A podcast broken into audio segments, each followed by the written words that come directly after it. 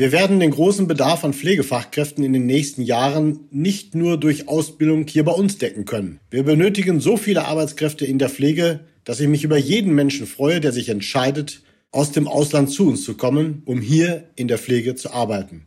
Wir werden diese motivierten Menschen aber nur bei uns halten können, wenn wir für gute Arbeitsbedingungen sorgen und ihnen Zeit und eine Willkommenskultur bieten, um gut bei uns anzukommen. Wenn uns das gelingt, können ausländische Pflegekräfte nachhaltig dazu beitragen, den Fachkräftemangel abzumildern. Das sagt der Pflegebevollmächtigte der Bundesregierung Andreas Westerfellhaus. Und er leitet damit unsere heutige Podcast-Folge ein. Denn wir wollen uns anschauen, wie Menschen unterschiedlicher Herkunft gut im Team zusammenarbeiten können. Insbesondere in der Pflege. Hier sind bereits viele Beschäftigte in Deutschland in internationalen Teams tätig. Alleine in der Altenpflege hat sich die Zahl ausländischer Fachkräfte seit 2013 fast verdreifacht.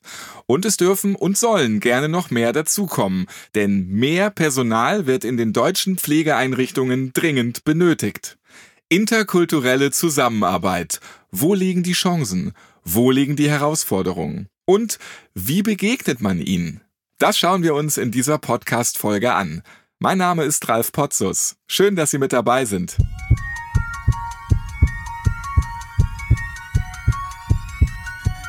Herzschlag für ein gesundes Berufsleben. Der BGW-Podcast.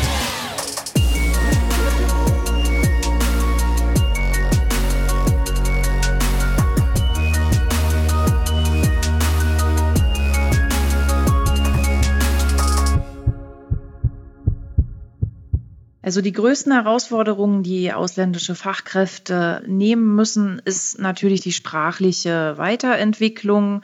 Und das ist, denke ich, das, was den größten Stellenwert auch hat in der Pflege und wo sie auch sehr stark gefördert werden müssen. Und das tun wir auch sehr stark mit verschiedenen Sprachkursen.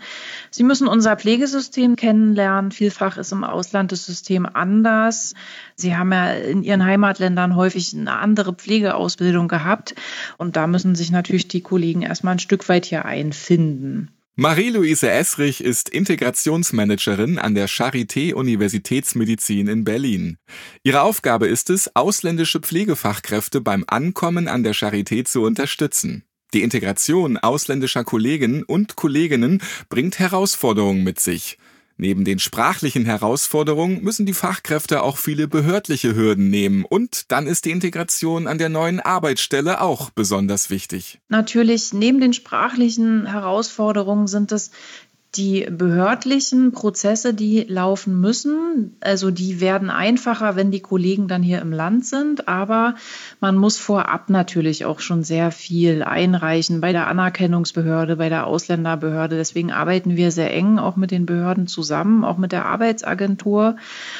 Das ist eine Sache, was auch natürlich wichtig ist, dass die Kollegen hier gut in den Teams ankommen und dass auch die Teams, die die Kollegen aufnehmen, vorbereitet sind. Deswegen legen wir Wert darauf, dass wir die Stationen, auch Schulen. Also wir haben sogenannte Willkommensstationen bei uns ausgeschrieben. Das sind Stationen, die eine besondere Schulung bekommen in interkultureller Kompetenz, die ein Team-Event gesponsert kriegen und die auch einen Praxisanleiter zusätzlich erhalten, weil die sich dazu bereit erklären, dann unsere internationalen Kollegen gut zu begleiten und gut einzuarbeiten, beziehungsweise eine Anpassungsqualifizierung zu begleiten. Und diese Maßnahmen helfen der Charité dabei, die Herausforderungen zu meistern. Und die Ergebnisse sprechen für sich. Also wir haben die Erfahrung gemacht, dass es ziemlich gut funktioniert. Wir messen das immer daran, ähm, wie viele Leute gehen zurück, wie viele bleiben. Und wir haben wirklich eine sehr, sehr gute Quote an Menschen, die auch bei uns bleiben.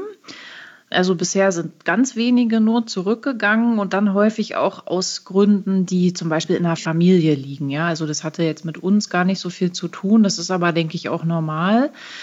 Es ist jetzt auch so, dass die ersten Kollegen ihr C1-Zertifikat schon ablegen und in bestimmte Funktionen gehen, also Praxisanleiter werden, nochmal ein Studium anfangen, in Richtung Leitung auch gehen. Also da sehen wir, die Kollegen kommen an und was auch ein großer Indikator ist, ist, wenn die Familie dann auch hergezogen ist. Und da sind wir immer sehr glücklich, wenn dann auch die Kinder hier in unsere Kita gehen oder die Ehepartner auch hier einen Job gefunden gefunden haben.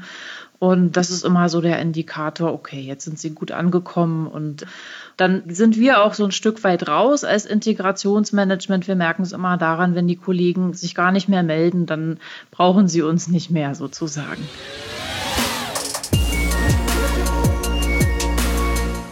Integration ist kein Selbstläufer, sondern braucht Geduld und Offenheit von allen Seiten. Sprachbarrieren, Unterschiede in der Kommunikation oder auch ein anderes Berufsverständnis können bei der Zusammenarbeit in internationalen Teams zu Konflikten führen. Was hilft, ist interkulturelle Kompetenz. Und hier setzt die BGW wichtige Impulse. Zum Beispiel mit einer interaktiven Ausstellung und Workshops zum Thema Kulturdimension. BGW-Gesundheitsreferent Björn Teigelake hat die interaktive Ausstellung und die spannenden Workshops mitentwickelt. Mit verschiedenen interaktiven Elementen sind Besucher eingeladen, einmal über eigene Stereotype und Vorurteile zu reflektieren. Wo kommen sie her? Wozu sind sie nötig? Aber auch, ab wann und wo sind sie hinderlich? Die Besucher können verschiedene Konfliktsituationen aus verschiedenen Perspektiven hören und selbst entscheiden, wer hat eigentlich Recht. Am Ende kommen die Besucher dahin, jeder hat erstmal Recht, abhängig vom Kontext und den eigenen Wahrnehmungsmustern. Besucher können sich fragen, wie kulturelle Prägung und stereotype Gedankenmuster zusammenhängen. Eine andere Frage ist, welches ist die richtige Distanz zu meinem Gegenüber? Ab wann habe ich das Gefühl, mein Gegenüber kommt mir zu nah oder wirkt distanziert? Auch hier die Frage, woher kommt das Distanzbedürfnis? Ist es kulturell geprägt? Ist es individuell? Wir laden herzlich ein, darüber zu reflektieren. Und aus dem Ausstellungserlebnis können wichtige Erkenntnisse für das Miteinander im Team abgeleitet werden. Eine wichtige Erkenntnis ist häufig, dass wenn uns zum Beispiel etwas Ungeschicktes passiert, schreiben wir es der situativen Bedingung zu. Passiert das Gleiche einer Kollegin oder einem Kollegen, schreiben wir es als Eigenschaft der Person zu. Und diese Zuschreibungen beeinflussen unsere weitere Kommunikation. Das können wir ohne weiteres auf kulturelle Themen übertragen. Ein anderer Impuls soll das Nachdenken über den Mechanismus und die Wirkung von sich selbst erfüllenden Prophezeiungen sein. Wenn ich denke, mein Gegenüber ist freundlich, dann wird er es meistens auch sein. Wenn ich glaube, er ist unsympathisch, wird er es auch werden. Auch hier ist die Frage, weswegen denke ich vor meinem Gegenüber so? Bei mehreren Veranstaltungen wurde bereits die interaktive Ausstellung der BGW zum Thema gezeigt. Und in diesem Jahr folgen noch weitere Angebote der Berufsgenossenschaft für Gesundheitsdienst und Wohlfahrtspflege im Rahmen des Projektes Kulturdimensionen. Mir persönlich ist im Laufe der Arbeit mit dem Thema Kulturdimension immer klarer geworden, dass wir zunächst immer erst einmal klären sollten, was wir unter Kultur und Kulturdimensionen verstehen. Letztlich stehen dahinter immer Wertvorstellungen darüber, wie etwas sein soll. Und das sollte Gegenstand der Kommunikation und Führung werden. Was sind die Werte dahinter? Eine letzte Erkenntnis, die ich noch ergänzen möchte, steht im Zusammenhang mit unserem Podcast Teamwork. Wenn Menschen mit unterschiedlicher Prägung und Wertesystemen zusammenarbeiten, sollte die Führungskraft nach den jeweiligen Führungskulturen schauen und ihr Verhalten bzw. ihren Kommunikationsstil auch entsprechend anpassen. Menschen bevorzugen teilweise unterschiedliche Führungsstile, teilweise auch abhängig von der kulturellen Prägung. Da gibt es kein richtig oder falsch wenn dann nur gewohnt oder ungewohnt. Ein einprägsames Beispiel war mit einem Auszubildenden iranischer Herkunft und seinen Erfahrungen in der deutschen Gastfamilie. Kulturell bedingt ist er es gewohnt, Frauen eben nicht in die Augen zu schauen, sondern direkt nach der Gesprächsaufnahme auf den Boden zu schauen. Alles andere wäre unhöflich der Frau gegenüber. Die deutsche Gastmutter hingegen war empört, warum der Auszubildende ihr nicht in die Augen schaut, wenn er mit ihr spricht. Das war ein wunderbares Beispiel, wie unterschiedliche kulturelle Prägungen die Kommunikation beeinflussen können.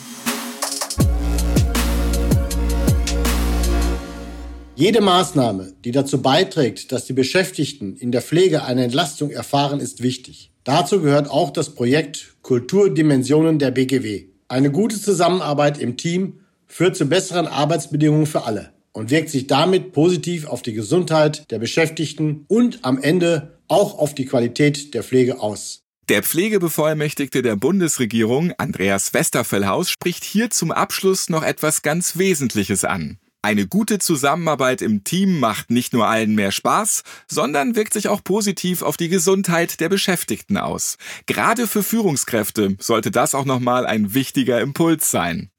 In dieser Podcast-Folge haben wir uns mit der interkulturellen Zusammenarbeit in der Pflege beschäftigt. Die Integration neuer Mitarbeiter und Mitarbeiterinnen aus dem Ausland braucht Vorbereitung und eine Strategie. Und interkulturelle Kompetenz lässt sich erwerben. Ein Beispiel dafür liefert das Projekt Kulturdimension der BGW. Wir alle haben unsere ganz eigene Sicht auf die Dinge, geprägt durch unsere Kultur. Eine wirklich neutrale Betrachtung von Sachverhalten ist uns deshalb nicht möglich. Schon alleine diese Erkenntnis führt vielleicht dazu, dass wir uns im täglichen Miteinander mit mehr Verständnis begegnen. Und bei allen Unterschieden können wir dennoch die gleichen Werte teilen. In der Pflege sind das in erster Linie Empathie und Menschlichkeit. Vielleicht haben Sie selbst ja schon Erfahrungen mit der Zusammenarbeit in einem internationalen Team gemacht oder Sie haben einen Themenvorschlag für eine unserer nächsten Podcast-Folgen. Dann freuen wir uns auf Ihre Mail, die Sie uns über die Website der BGW unter www.bgw-online.de zukommen lassen können. Ich hoffe, wir hören uns bald wieder und bis dahin bleiben Sie gesund.